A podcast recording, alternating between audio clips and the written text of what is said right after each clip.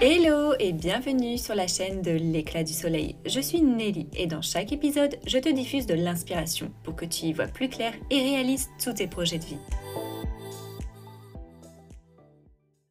Pauline n'a que 19 ans quand elle se réveille un matin, l'œil droit dans le noir. Elle se rend à l'hôpital et le verdict tombe. Elle est atteinte de la sclérose en plaques. Malgré le lourd traitement qu'elle doit suivre pour des essais cliniques et les avis des neurologues, elle décide de partir au Mali elle se sent appelée et écoute son intuition. Quelques années plus tard, elle est devenue professeure des écoles et repart au Togo pour enseigner. Mais un drame familial la fait rapatrier en France au bout de deux mois. Elle comprend alors que ce voyage et ces événements ne sont pas là par hasard. Pauline arrête tous les traitements médicaux et se tourne vers la médecine douce. Je ne t'en dis pas plus et te laisse découvrir la suite avec notre échange. Bonne écoute Hello Pauline, euh, merci d'avoir accepté d'être mon invitée ce jour. Euh, j'en suis très heureuse, euh, d'autant plus que c'est mon premier enregistrement en duo. Donc, oh. ouais, je suis ravie de, de, faire ça avec toi parce que bah, tu as vraiment une histoire personnelle qui, qui m'a touchée. Donc, tu es professeur des écoles, mais tu as tout plaqué pour lancer ton activité d'accompagnante coach praticienne EFT. C'est ça? Oui, c'est ça. Ok. Et du coup, est-ce qu'on peut revenir quelques années en arrière dans ta vie? Et est-ce que tu peux nous raconter bah, ton parcours en commençant par le début, c'est-à-dire d'où est-ce que tu viens, à quoi ressemble la famille dans laquelle tu as grandi mmh. Oui, alors bah merci Nelly aussi pour ton invitation. Je suis très très contente de pouvoir aujourd'hui partager un peu de, mon histoire aussi. Moi aussi, c'est la première fois que je fais une interview de podcast comme ça, donc merci, merci pour ça, pour cette opportunité. effectivement, donc, je suis aujourd'hui coach en libération émotionnelle et praticienne EFT et j'ai tout un parcours de vie en fait qui m'a mené là. à la base, moi, je suis malouine, donc je suis née à Saint-Malo, j'ai grandi à Saint-Malo. Je, suis celle du milieu avec une grande sœur, un petit frère. j'ai vécu dans une famille aimante, mais c'était pas facile tous les jours. J'ai un papa qui était malade psychologiquement, qui souffrait de grosses dépressions, qui a été hospitalisé plusieurs fois, qui est parti plusieurs fois de la maison, qui a fait des tentatives de suicide plusieurs fois aussi. Ah donc il a fallu aussi grandir avec, avec tout ça. Ça forge aussi le, le caractère. J'imagine. Bah, en fait, j'ai toujours pris mon père comme contre-exemple. aussi admiratif je puisse être de, lui, de sa personnalité, je me suis toujours dit que je serais jamais comme ça. Et donc, je pense que ça m'a donné une grande force aussi dans tout ce que j'ai traversé après. voilà, du coup, à mes 18 ans, je suis partie faire mes études sur Rennes parce que je voulais pas partir trop loin. Je je savais pas exactement ce que je voulais faire. Ça marchait bien pour moi à l'école. Du coup, sur les conseils aussi de la famille, je, me suis engagée dans, dans un parcours d'ingénieur en agroalimentaire, donc pour 5 ans, sur Rennes. voilà. Et puis, je ne regrette, même si aujourd'hui je n'exerce pas en tant qu'ingénieur en agroalimentaire, j'ai adoré ces cinq années-là. Aussi bien pour les rencontres que pour tout ce que ça m'a appris dans la, construction, la structure, ma façon d'aborder les choses et tout ça. j'ai un esprit assez scientifique, donc ça a répondu à ça de mon côté. D'accord. Donc du coup, est-ce que tu as quand même exercé un métier au départ, euh, enfin en lien avec tes études ou direct après tes études, ça t'as pas du tout fait ça ou euh? Eh bien en fait, euh, j'ai choisi aussi cette école-là parce que c'était une école qui offrait la possibilité d'avoir beaucoup de stages. Donc c'était pas une école en alternance, mais j'ai fait avant de commencer un stage dans une exploitation agricole. Après, j'ai eu un stage linguistique à faire que j'ai été faire sur Jersey, où j'ai failli tout plaquer pour être fleuriste à Jersey. Enfin... Ah ouais, trop bien. voilà, je, fonctionne beaucoup sur les coups de tête et les coups de cœur aussi. Et, et voilà, j'ai été raisonnée, je suis retournée dans mon école d'ingénieur. et puis après, j'ai exercé en, en, tant que stagiaire sur plusieurs mois. ma troisième, quatrième et cinquième année, j'avais des stages. J'étais moitié en stage, moitié en école. Et donc, j'ai exercé beaucoup en tant que stagiaire, mais une fois le diplôme en poche, mmh je n'avais aucune envie de travailler dans une entreprise. c'est paradoxal parce qu'aujourd'hui, je suis auto-entrepreneur, tu vois? Mais voilà, j'avais pas envie. T'avais pas envie d'être salarié en fait, c'est ça ou... Ouais, et en fait, c'était à l'époque, je n'avais aucune envie d'enrichir des patrons parce que vraiment l'idée de, mmh. de l'entreprise et de l'ingénieur agroalimentaire, c'est d'optimiser les process, optimiser les coûts. en marketing, vendre un produit même si les gens n'en ont pas spécialement besoin. Et en fait, ça me dérangeait beaucoup. donc, je, je, suis partie plutôt dans l'associatif. Et, et ensuite, j'ai passé le concours de professeur des écoles. Ah oui, donc vraiment rien à voir. Non, rien à voir. Et moi qui souhaitais euh, quitter l'école le plus vite possible parce que j'en avais ras-le-bol, je suis un peu partisane du moindre effort. Le fait de, devenir moi-même professeur des écoles, de bosser non-stop et de regarder euh, chez moi tout ce que je devais faire et ramener du boulot chez moi, c'était absolument pas dans mes projets de vie à la base. Et finalement, j'ai adoré euh, cette aventure aussi d'enseignante. tu voulais quitter l'école le plus tôt possible et en fait y retourner quoi. ça. retourner de l'autre côté. Euh. Et comment ça t'est venu euh, Pourquoi professeur des écoles Ça a été quoi le déclic, euh, le, truc En fait, à la base, j'ai toujours été très très attirée avec une, un élan presque viscéral que je serais incapable d'expliquer pour les enfants. Donc, je savais quand j'ai 19, j'avais 19 ans, je me souviens très bien d'une conversation que j'ai eue avec deux de mes amis très chers. on était au bord de la plage à Saint-Malo, on avait 19 ans et je leur disais, moi, je suis faite pour être mère. Je serai maman. Et en fait, c'était mais viscéral quoi. Et je voilà. Donc j'avais cette envie d'être en lien avec les enfants, ce besoin. Et donc, euh, professeur des écoles, euh, j'avais envie d'être au contact euh, humainement parlant et de contribuer. Vraiment, je pense qu'il y a aussi cette idée de, de, de valeur, de ce que j'apporte aussi. Et je ne me retrouvais pas dans les valeurs défendues par les entreprises agroalimentaires. C'est aussi pour mmh. ça que je, je suis partie vers quelque chose de, de plus humain et dans la transmission et dans les valeurs et tout ça. Ok. Donc là, euh, à ce moment-là, tu as quel âge quand tu... Donc tu es professeur des écoles? Ouais, c'est euh, une fois en 2008, euh, j'avais 23 ans. 23 ans, j'ai passé le, le, concours, mais non, j'ai pas passé le concours tout de suite pour être certaine de pas me planter. J'ai commencé par des suppléances, c'est des remplacements. Et j'ai commencé dans le second degré sur Paris parce que j'habitais Paris à l'époque.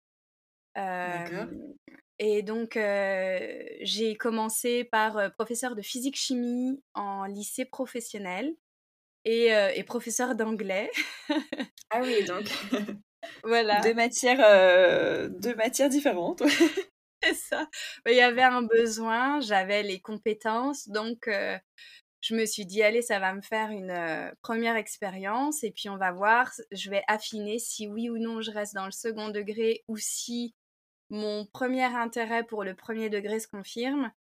Et, euh, et donc, une fois ce remplacement terminé, il y avait les opportunités de, de tester dans le premier degré, ce que j'ai fait dans le 16e arrondissement à Paris, dans une école euh, plutôt chic avec un, public relativement aisé et Normal, le 16e.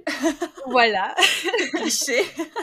Sauf qu'avant, juste avant, j'étais dans le lycée de la Fondation d'Auteuil à Paris, qui, les apprentis les orphelins d'Auteuil, donc c'était absolument pas le même public. Ah ouais. Euh, c'était pas plus facile dans le 16e avec des enfants de familles euh, de familles euh, confortables, on va dire, parce qu'il y mmh avait mmh. d'autres soucis à gérer.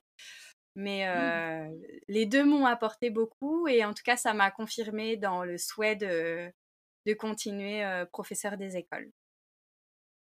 Ok, bah super, t'avais trouvé ta voie à ce moment-là. Ouais. Mais je ne savais pas où aller et je, je, suis partie bénévole au Togo, en fait, à ce moment-là. Ok, donc là, en fait, tu te poses encore des questions, tu es, professeur des écoles, tu te poses encore des questions et tu décides de partir au Togo?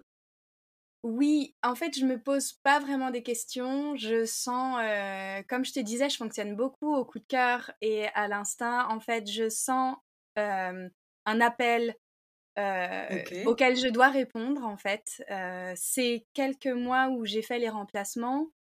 une de mes amies les plus chères, qui est malgache, on avait prévu toutes les deux d'aller se faire un tour d'Afrique en sac à dos, partir toutes les deux. Et puis, elle, dans sa vie, elle n'a pas pu, c'était pas possible. Donc, je me ah suis dit que c'était un peu dangereux de partir seule en sac à dos, faire tout le tour de l'Afrique sans connaître quoi que ce soit. Mais je sentais que je devais absolument partir. Et à ce moment-là, je vivais sur Paris. J'étais en couple avec mon mmh copain de l'époque et je suis j'ai fait toutes les démarches pour partir, pour trouver un endroit, pour trouver une façon de partir quand même en Afrique. Mmh euh, et donc, je suis partie au Togo en tant que bénévole associée euh, à la mission de l'Assomption, puisque l'école où j'étais euh, dans le 16e, c'était l'Assomption Lubec. Et j'ai rencontré donc les sœurs de l'Assomption qui proposaient des missions de bénévoles.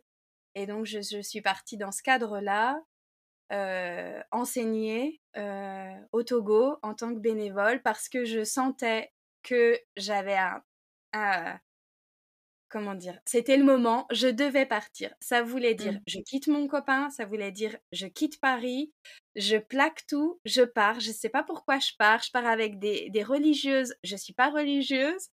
Je, ça a été euh, assez incompréhensible et pourtant je savais que j'étais vraiment à ma place et que c'est ça que je devais faire.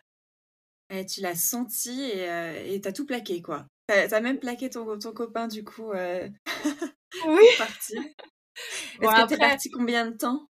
Eh ben, en fait, je devais partir euh, une année scolaire complète, enseigner ah euh, toute l'année.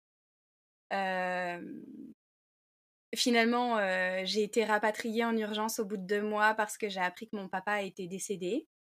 Donc, ah. j'ai eu un, coup de téléphone un matin m'annonçant ça. J'y ai pas cru. Enfin, c'était, c'était assez irréel. Et donc, j'ai été rapatriée en urgence, mais je l'ai appris euh, un samedi matin et il n'y avait pas d'avion tout de suite. Donc, j'ai pris un avion le mardi soir, j'ai atterri le mercredi matin et on a enterré mon papa le jeudi. voilà, c'était assez, euh, assez épique et je sentais que voilà, ce que j'étais venue chercher au Togo, je l'avais déjà trouvé et que j'avais pas besoin d'y revenir. Et donc, je ne suis pas retournée enseigner la suite euh, de l'année scolaire sur place. J'ai fait mes adieux sur place.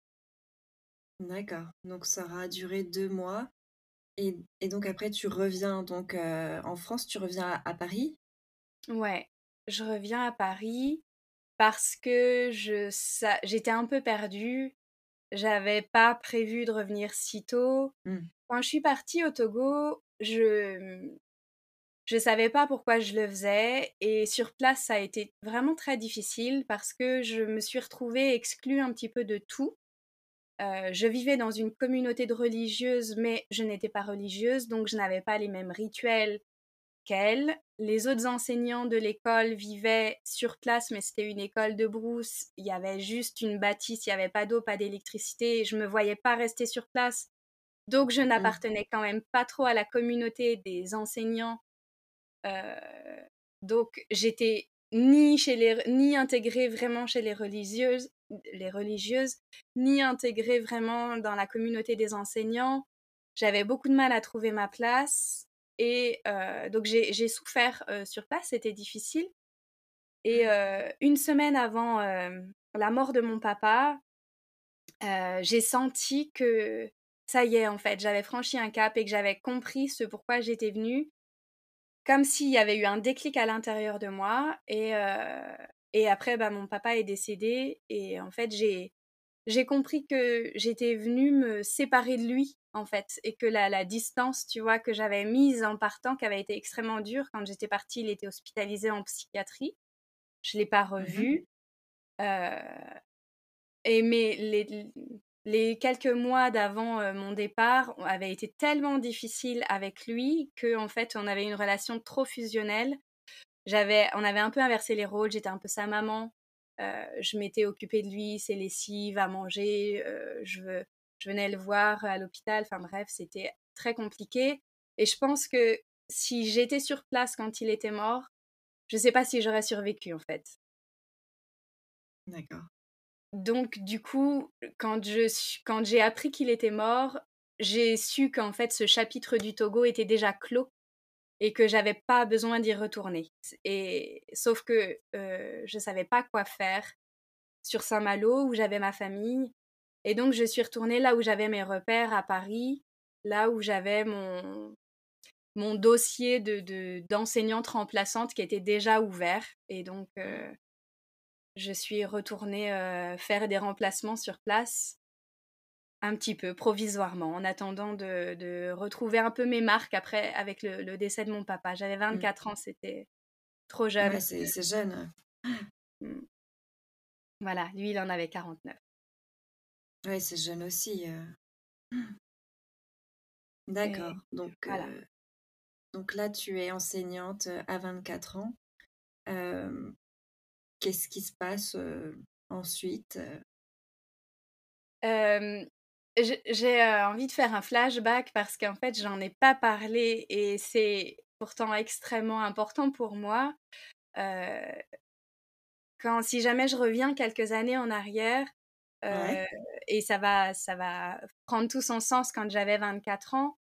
quand j'avais 19 ans, je me suis réveillée un matin, je ne voyais plus de l'œil droit. Euh, j'ai tourné la tête pour regarder mon réveil. J'étais dans ma chambre de CTU en tant que dans mon école d'ingénieur. Et là, je vois pas mon réveil. Je tourne un peu plus la tête, je le vois. Je me suis dit, ok, qu'est-ce qui se passe? Donc, mon œil droit voyait plus, mon œil gauche voyait encore. Euh, c'était assez étrange. J'ai pas paniqué, mais je me suis demandé vraiment ce qui se passait. Et, euh, et, mon amie Fans, qui est donc l'amie dont je parle tout le temps, qui a vraiment été euh, une, euh, une personne très chère à mon cœur toutes ces années-là, et qui l'est encore, m'a accompagnée à l'hôpital en fait. Et on est, du coup, mmh. j'ai été prise en charge et on m'a demandé d'être hospitalisée directement parce que en, en ophtalmo, ils se sont doutés en fait de ce que j'avais et quand ils m'ont dit, bon, bah voilà, on vous garde, on vous hospitalise, j'aurais dit, non, non, mais c'est pas possible. Mais non, mais en fait, euh, ça fait des mois que je bosse sur l'organisation d'un fest-nose et il est ce soir. non, ah non, moi je dors pas chez vous ce soir. Donc j'ai réussi à négocier avec eux pour euh, sortir en fait. Et, euh, avec un seul œil du coup. Ça te, ça te perturbait pas plus que ça de d'être aveugle d'un œil? Ouais, ouais, ouais. Bah, c'était étrange parce que du coup, je n'avais plus de notion de distance. Ah Mais c'était un peu irréel, tu vois. C'est comme si je n'avais aucune idée de ce qu'il était en train de se passer pour moi. J'avais pas compris que c'était, j'étais à un moment clé de ma vie et que tout allait basculer. Et que c'est arrivé euh. pile le jour où tu avais un événement important en plus. Euh. Ouais, ouais, ouais, ouais. Et, c'était pour moi, mais inconcevable que je le rate en fait. Je bossais mmh. dessus sur l'organisation en tant que bénévole dans mon association de mon école d'ingénieur. C'était le Festnos de l'agro qu'on organisait euh, une fois par an. J'étais dans, dans l'organisation. Moi, c'était hors de question que je le rate, quoi. Donc, bah, sur place, à l'hôpital, ils m'ont pas cru, en fait, que je voulais pas rester. Ils, se sont dit, mais elle est complètement tarée, elle a pas compris que là, c'est grave ce qu'elle a. Et non, j'avais pas compris, en fait. Et donc, je, suis partie, j'ai fait toute ma soirée. ah ouais, donc ils t'ont pas retenu, quoi. Ils t'ont laissé partir quand même. Ouais, mais en fait, on avait un deal. C'était que le lendemain matin, 9h, j'étais dans leur service, quoi. D'accord. voilà. Et du coup, c'est ma maman qui, qui est venue. Elle, elle, elle était du, du, milieu médical, donc elle avait compris, en fait, mmh. ce qui se passait pour moi. Ouais, ok. Et donc moi j'en plaisantais, je disais ah ça se trouve j'ai une tumeur au cerveau, enfin voilà complètement. je pense que j'étais déconnectée, tu vois aussi pour me protéger, pour pas paniquer. Mmh. donc je savais pas trop à quoi ça pouvait être dû, si ce n'est deux options, donc tumeur au cerveau, sclérose en plaques, et finalement j'ai été hospitalisée donc le lendemain ils m'ont fait des batteries d'examens. ils m'ont mise sous corticoïdes à très forte dose pour diminuer l'inflammation. Et en fait, on m'a diagnostiqué une sclérose en plaques. Et voilà, mon monde s'est écroulé à ce moment-là. ah ouais, j'imagine. Est-ce que tu peux nous expliquer en quoi, enfin, qu'est-ce que c'est exactement la sclérose en plaques Oui, en fait, la sclérose en plaques, c'est une maladie auto-immune. Ça signifie que c'est mon système immunitaire qui se retourne contre moi et qui détruit une partie de mon corps. Et dans le cadre de la sclérose en plaques, c'est mon système immunitaire qui ne reconnaît pas la gaine de myéline, qui est la, protection qui protège les nerfs, mmh et du coup qui l'attaque. Et si on se retrouve avec le nerf à vif à un endroit, en fait, il y a une inflammation au niveau du nerf. Ça fait comme un court-circuit, comme si... Euh, moi, je, visualise ça souvent, euh, et notamment aujourd'hui, je suis maman, donc je l'explique comme ça à mes enfants comme si il y a une route, c'est mon air, il y a toutes les infrastructures qui permettent que la route fonctionne bien, la gaine mmh de myéline, et à un moment donné, en fait, elle est attaquée, et donc c'est comme s'il y avait des gros travaux. La route existe toujours, simplement on peut plus passer dessus. Donc là, en l'occurrence, ce qui s'est passé au niveau de, mon œil, c'est une névrite optique, c'est-à-dire que mon œil voyait, Sauf que l'image qui habituellement euh, s'imprime sur la rétine et conduite dans le nerf optique et interprétée par le cerveau, eh bien en fait, l'image était arrêtée et pouvait pas arriver jusqu'à mon cerveau. Donc mon cerveau interprétait que mon œil ne voyait pas. D'accord. Et donc avec les corticoïdes, on a diminué l'inflammation pour rétablir euh, la, la bonne circulation, on va dire, sur le nerf optique. Donc, tu as pu retrouver la vue de cet œil-là après. Voilà, donc aujourd'hui, je vois très bien de mes deux yeux. après, j'ai fait d'autres poussées inflammatoires, puisque le, corps continue de, se retourner contre soi. Mmh il se trouve que c'est une des maladies les plus invalidantes en France et qui touche essentiellement des femmes. Pas que, il y a aussi des hommes qui sont touchés, mais c'est une des premières causes de handicap en France ce qui est aussi très compliqué dans cette maladie, c'est que comme le système immunitaire continue d'attaquer, de se retourner contre soi, on ne sait pas à quel rythme, on ne sait pas quand, et on ne sait pas si on va avoir des nouvelles poussées inflammatoires et si on va récupérer de, ça ou pas. Parce que moi j'ai eu de la chance, toutes les poussées inflammatoires que j'ai faites, j'ai pu récupérer à 100% ou presque derrière, ce qui fait que je n'ai pas de séquelles, je n'ai pas de handicap. Mais malheureusement, c'est un peu un coup de poker, quoi. On ne peut pas le savoir en avance. Donc en fait, tu vis avec cette maladie et tu ne sais pas, tu ne sais pas, enfin du jour au lendemain, tu peux avoir, tu peux avoir un court-circuit, quoi. Exactement. Et en fait, moi, je suis rentrée dans un protocole d'essai clinique pour tester une, une molécule qui retarde l'apparition des poussées suivantes. En fait, dans la majorité des cas, il faut en tout cas, il fallait, à, l'époque où ça m'est arrivé, je ne sais pas si aujourd'hui c'est toujours le cas, souvent deux poussées inflammatoires pour acter que c'est vraiment une sclérose en plaques.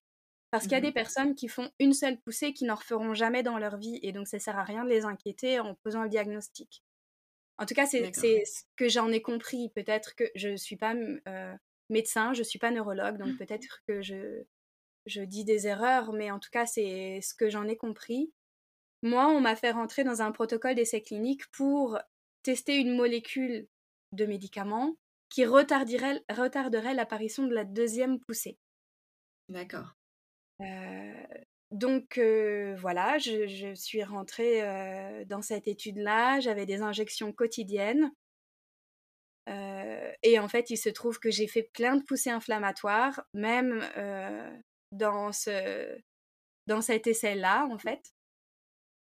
Parce que qui dit protocole d'essai clinique, ça dit aussi qu'il y a une partie en, avec en double aveugle, c'est-à-dire où on ne sait pas si on a la molécule ou un placebo, parce qu'ils testent forcément l'effet psychologique euh, et placebo d'un éventuel traitement. Euh, comme moi, j'ai refait des poussées inflammatoires, je suis passée dans la partie ouverte, c'est-à-dire de façon certaine avec la, molécule à m'injecter, donc des, des, piqûres tous les jours, sous-cutanées, et en fait, bah, c'était tellement douloureux qu'en fait, au bout de deux ans et demi, j'ai tout arrêté. J'ai dit, bah non, c'est bon. Ah, deux ans et demi quand même Ouais, deux ans et demi. Et tu vois, c'était tellement douloureux qu'en fait, j'étais obligée de prendre un bloc de glace et j'anesthésiais la zone que j'allais piquer pendant une demi-heure avant et une demi-heure après parce que ça me faisait horriblement mal. Ouais. Ok, et donc tu arrêtes, tu arrêtes tout ce, processus-là et il se passe quoi? Eh bien, en fait, ces traitements-là m'étaient délivrés tous les trois mois. J'avais une grosse surveillance tous les trois mois à l'hôpital, au CHU, à Pontchaillou, à Rennes. et en fait, avant d'arrêter, quand j'avais encore ce traitement-là, j'ai fait le choix aussi de, partir au Mali dans mes études. Ma fameuse quatrième année où j'avais un stage à l'étranger mmh obligatoire à faire, j'ai fait le choix de, partir au Mali. sauf qu'en fait, il a fallu que je négocie avec les neurologues parce que normalement, en fait, mon traitement m'était délivré pour trois mois, mmh devait être conservé au frigo. sauf que moi, je partais plus de trois mois. Je partais minimum quatre mois pour que ce soit validé dans mes études. Euh, donc je suis partie quatre mois. Euh, j'ai réussi à, trouver ce compromis-là. J'ai eu les médicaments qui m'ont été délivrés quatre mois au lieu de trois. J'ai eu une dérogation là-dessus. Je suis partie donc avec des grosses glacières dans l'avion, euh, alors que ah, normalement. Ouais, du coup, glacières et tout. C'est ça, puis c'est que des aiguilles. Et en fait, bah, normalement, la sécurité des avions ne laisse pas. Ça passe pas. Mais j'imagine que tu avais une dérogation du coup. ouais, ouais, ouais, j'avais des, des, mots des médecins. Et puis, en fait, sur place, bah, moi, j'étais, il y avait des coupures de courant là où j'étais. Donc, en fait, il fallait que je mmh. conserve mon traitement à l'hôpital, pas à l'hôpital, parce qu'il n'y avait pas d'hôpital là où j'étais, mais à l'hôtel qui avait un générateur électrique en cas de coupure de courant. Comme ça, je savais que au moins le traitement était, voilà, était viable si jamais il y avait des coupures. Et puis, dans la CEP, la, CEP, c'est la sclérose en plaques, on dit aussi que la chaleur ralentit la conduction nerveuse et donc la chaleur est fortement déconseillée. Et ah. quand je, suis partie, moi, je marchais plus, en fait. Je, je faisais pas un kilomètre à la marche. J'avais besoin de, de m'appuyer sur des supports, des cannes, des béquilles, tout ça donc une des nouvelles poussées inflammatoires. Enfin, c'était très dur. Et en fait, je suis revenue, je marchais super bien, tout allait bien. Et en fait, au contraire, moi, la chaleur et le rythme de vie au Mali m'a fait tellement de bien que euh, là, il s'est passé quelque chose dans ma tête, en fait, où je me suis dit, ok, donc je suis pas obligée de croire forcément tout le modèle que les médecins euh, me disent je peux me créer mon truc. Si je veux partir au Mali alors qu'on me le déconseille, je pars. Si on me dit que la chaleur, c'est pas bon pour moi, mais qu'en fait, je me rends compte que moi, ça me fait du bien, eh bien, en fait, il faut que je m'écoute. Et donc, ça, ça a été euh, une étape clé. Euh, La prise de conscience, euh, ouais, de, t'écouter. C'est ça. Donc, être à l'écoute de, de, en fait, ce que moi, je ressentais. Et finalement, cette idée de me créer mon propre modèle, et mmh en délaissant un petit peu tout ce que j'avais pu apprendre, tout ce que j'avais pu comprendre de à quoi j'étais condamnée avec cette maladie. Mmh. Voilà. Donc j'ai vraiment souhaité reconstruire quelque chose et c'est pour ça que j'ai pas hésité à arrêter les traitements. Après, je me suis dit, ok, c'est une maladie, normalement on n'en guérit pas, normalement on n'en meurt pas non plus. J'ai toute ma vie devant moi, j'étais jeune, j'avais j'avais une vingtaine d'années, 21, mmh. 22 ans. j'avais déjà réussi avec cette expérience au Mali à me prouver qu'en fait je peux créer quelque chose de ça. Donc, je me suis dit, je, je stoppe ces traitements et je vais tester plein de trucs. Et je vais voir ce qui marche, ce qui marche pas. Et mmh, tester d'autres approches pour me soigner. Mais vos médicaments, messieurs et madame les neurologues, j'ai toute ma vie pour y revenir plus tard. Donc, en fait, tu décides d'arrêter le traitement au Mali ou après le Mali?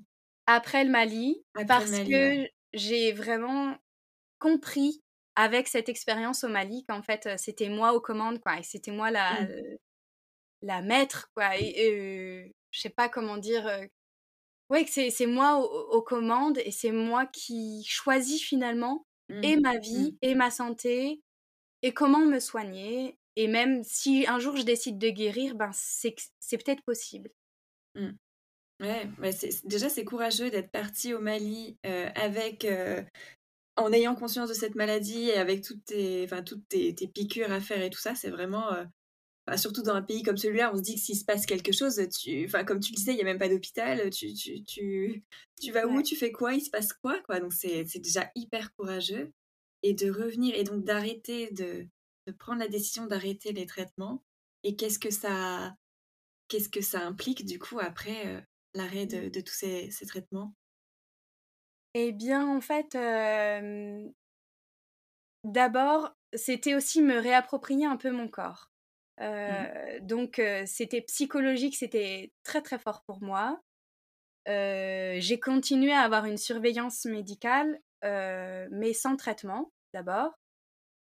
Et puis, j'avais vraiment cette cette envie, cette rage de me prouver qu'en fait j'étais capable. Quand, quand on m'a diagnostiqué cette maladie, moi qui, comme je te confiais, à 19 ans était persuadée que je mmh. serais maman, tout ça, mon mmh. monde s'est écroulé en me disant mais jamais personne voudrait de moi avec cette, cette saloperie parce que c'est mmh. ce que je pensais à l'époque. et donc, les, ces deux décisions-là, d'une part, de partir au Mali malgré toutes les, contre-indications euh, des, médecins que j'avais pu voir et la réussite que ça a été, cet arrêt des traitements, ça a été pour moi aussi, ok, je, je reconstruis quelque chose à partir de ça et maintenant c'est moi qui décide et je j'ai suffisamment l'élan, la volonté, la motivation, la niaque pour d'une être aimée pour autre chose que la CEP et réussir à la mettre un petit peu de côté mmh. pour finalement je ne suis pas que une malade en fait parce que je me suis construite comme ça hein, persuadée. Mais depuis toute petite j'ai été malade. Et donc je me suis construite avec la maladie. Et pour moi c'était un, modèle. C'était ça faisait partie de mon identité. Donc quand j'arrête les traitements c'est je me réapproprie mon identité en tant que jeune femme aussi. Et potentiellement, on peut m'aimer pour, euh, pour qui je suis et pas en faisant abstraction de ça. Et puis, j'ai voulu tester d'autres formes, d'autres approches médicales euh, pour aussi mieux comprendre mon corps, euh, mieux prendre soin de moi, parce que j'ai compris en arrêtant les traitements que je devais avoir une hygiène de vie stricte et rigoureuse qui me permettrait de me maintenir en, en état de forme. Mmh. donc voilà, j'ai testé plein de trucs. Qu'est-ce que tu as testé, ouais De l'acupuncture, de l'ostéopathie, évidemment, dans je prends soin de moi, je me donne toutes les chances d'être bien physiquement, psychologiquement, d'un point de vue corporel aussi, parce que l'ostéopathie, la chiropraxie sont des, approches qui englobent aussi un peu de l'émotionnel. Mmh. je suis partie aussi à un moment donné dans la spiritualité. J'ai vraiment eu ce besoin-là d'aller explorer sans me perdre comme mon père a pu le faire, parce que mon père avait une grosse attirance pour le milieu de la, enfin, pour la spiritualité, et moi j'ai eu besoin de comprendre certaines choses de moi aussi. Qu'est-ce que j'ai testé encore? Des, des, cercles de femmes, j'ai testé des soins énergétiques, d'approches qui me permettaient de libérer des couches et des couches d'émotionnel, de blessures, de croyances, pour vraiment me remettre moi au centre et me réapproprier mon corps, ma santé, mes émotions et tout ça. Donc ça a plutôt bien marché en fait. Ça a très très bien marché. Euh, j'ai rencontré euh, mon actuel mari qui à aucun moment en fait m'a considérée comme malade, qui a toujours été à mes côtés, même les fois où c'était plus difficile, mmh qui m'a suivi dans, dans, tous mes projets. Euh, Super. et, et, vraiment, à ses yeux, je, je sais que j'existe en tant que femme et ça, c'est vraiment précieux. Et je pense qu'il a été aussi pour moi un socle sur lequel je, je pouvais compter, qui me permettait de, de tester mes idées folles de OK, je recommence un traitement sur les conseils des neurologues qui me disent que euh, on sait jamais, peut-être qu'un handicap pourrait s'installer. Donc j'ai essayé plein plein de sortes de traitements hein, parce que une fois que j'ai arrêté celui-là, j'en ai repris d'autres parce qu'on on mmh. m'en a conseillé plein. Et je les ai tous essayés. Euh, et je mon corps les a tous rejetés. Et là, je me suis dit, bon, bah, ok, stop, euh, j'arrête. Et quand mon mari, euh, quand il m'a vu essayer, quand il m'a vu hyper malade, quand il m'a vu ne plus pouvoir marcher, quand il m'a vu dire j'en ai marre, j'arrête tous les traitements à nouveau et euh, il me rend encore plus malade qu'autre chose. Il n'était pas inquiet, enfin, il l'était peut-être, mais il m'a laissé faire. Et ça, c'est c'est précieux pour moi.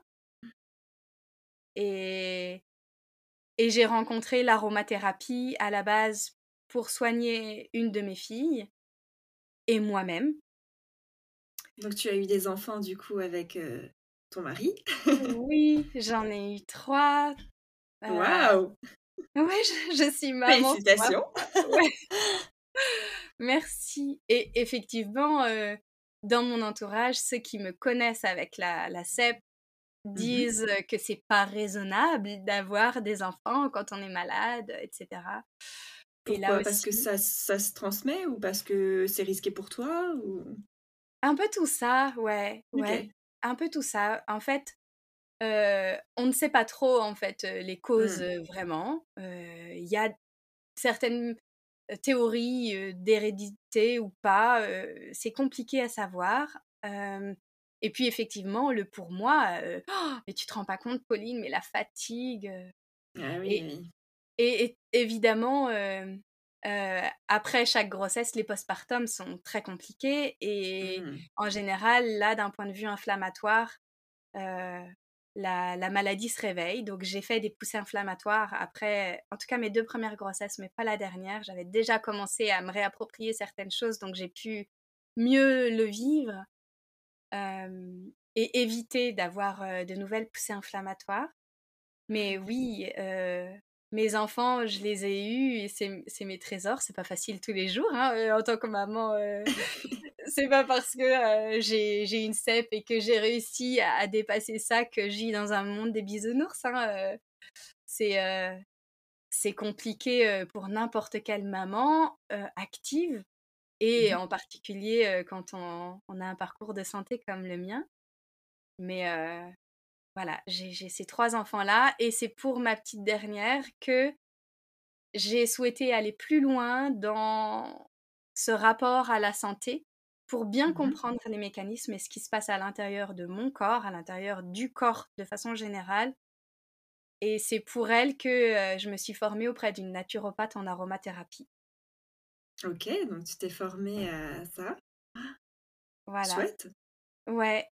Ouais, ouais, je j'ai j'ai rencontré une autre forme de santé aussi pour bien comprendre ce qui se passait, comment prendre soin de moi au naturel et pas uniquement dans dans la guérison, mais aussi dans la prévention et comment au quotidien je peux être actrice de ma santé. Voilà. Tu as vraiment appliqué sur toi et donc ta famille ce, que, ce que tu as appris? Oui, ouais, ouais, ouais.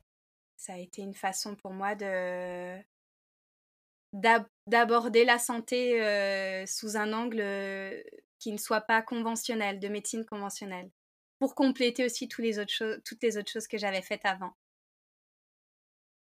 D'accord. Et donc aujourd'hui, qu'est-ce que tu fais du coup? Donc tu n'es plus professeur des écoles? Oui.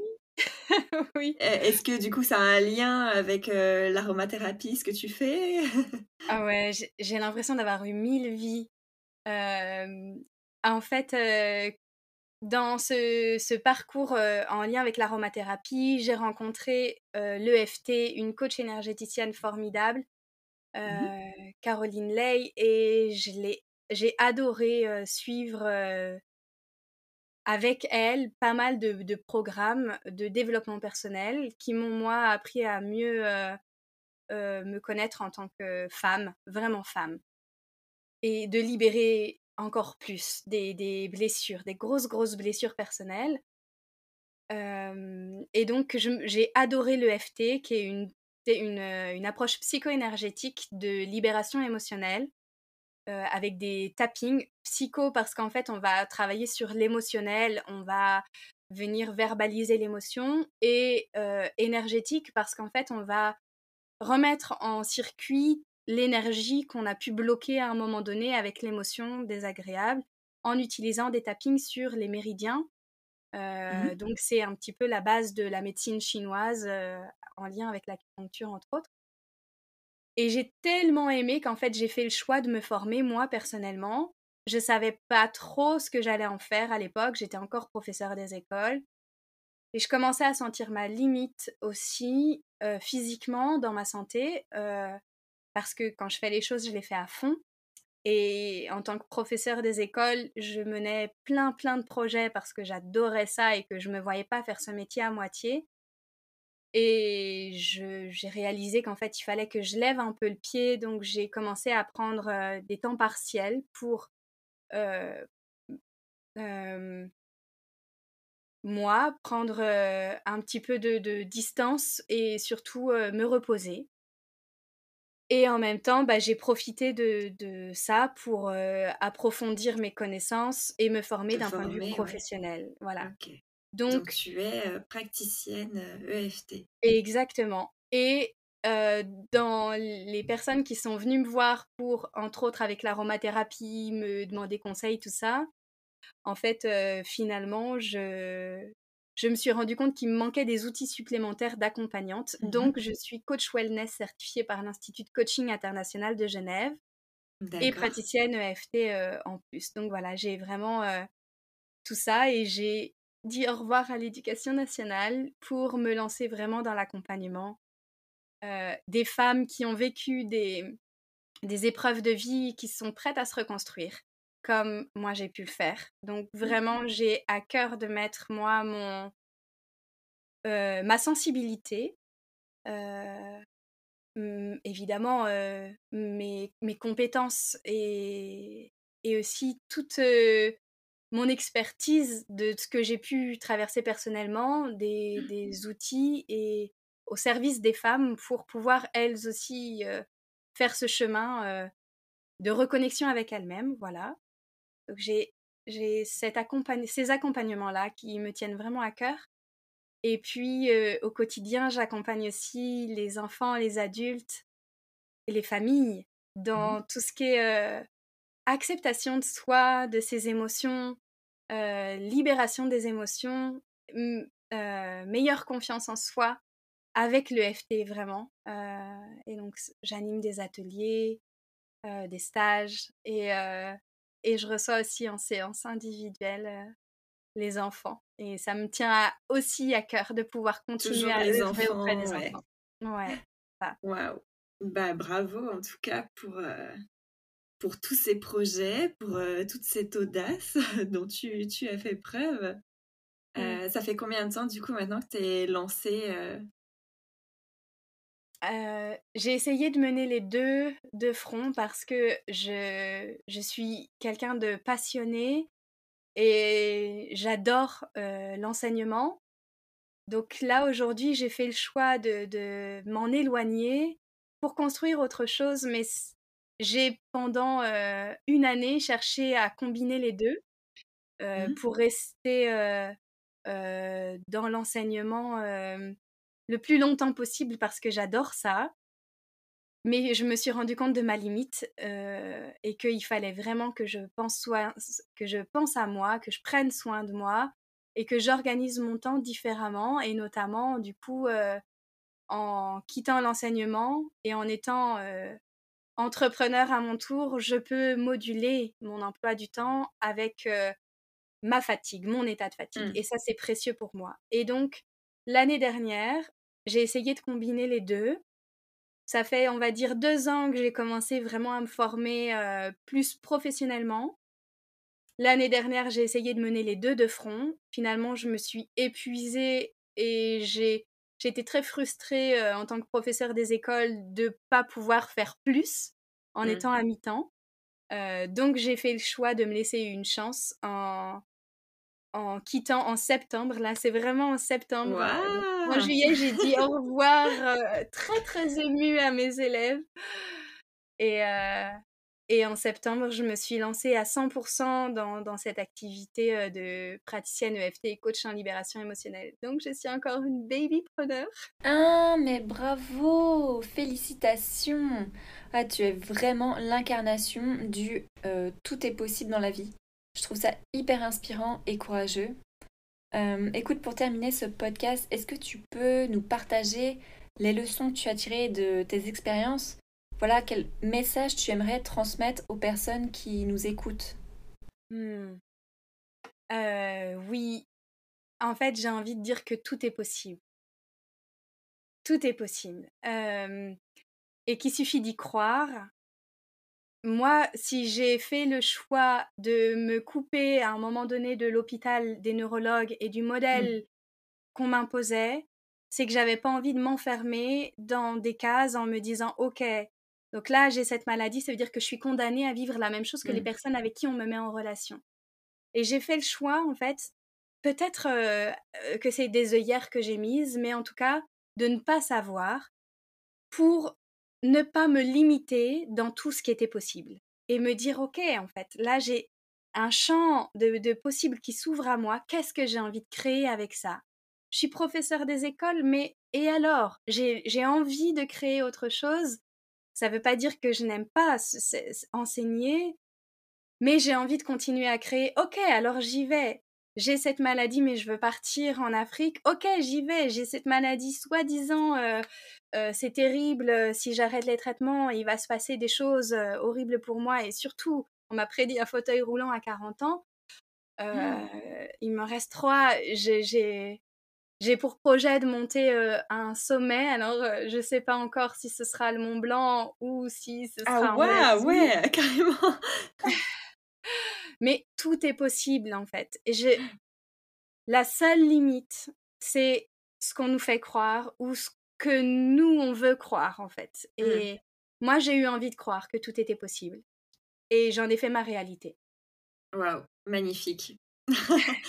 bah écoute Pauline, euh, merci infiniment de t'être prêtée au jeu et euh, bah franchement je te souhaite euh, une belle continuation et je vais suivre tes aventures pour voir cette montée du Mont Blanc ou, euh, d'un sommet. oui. Va falloir que je m'entraîne. Hein. Merci beaucoup Nelly, merci. Je t'en prie. Salut. Salut. Merci d'avoir écouté cet épisode. J'espère qu'il a résonné en toi. Et si c'est le cas, n'hésite pas à le partager, à mettre 5 étoiles et un commentaire sur la plateforme de ton choix.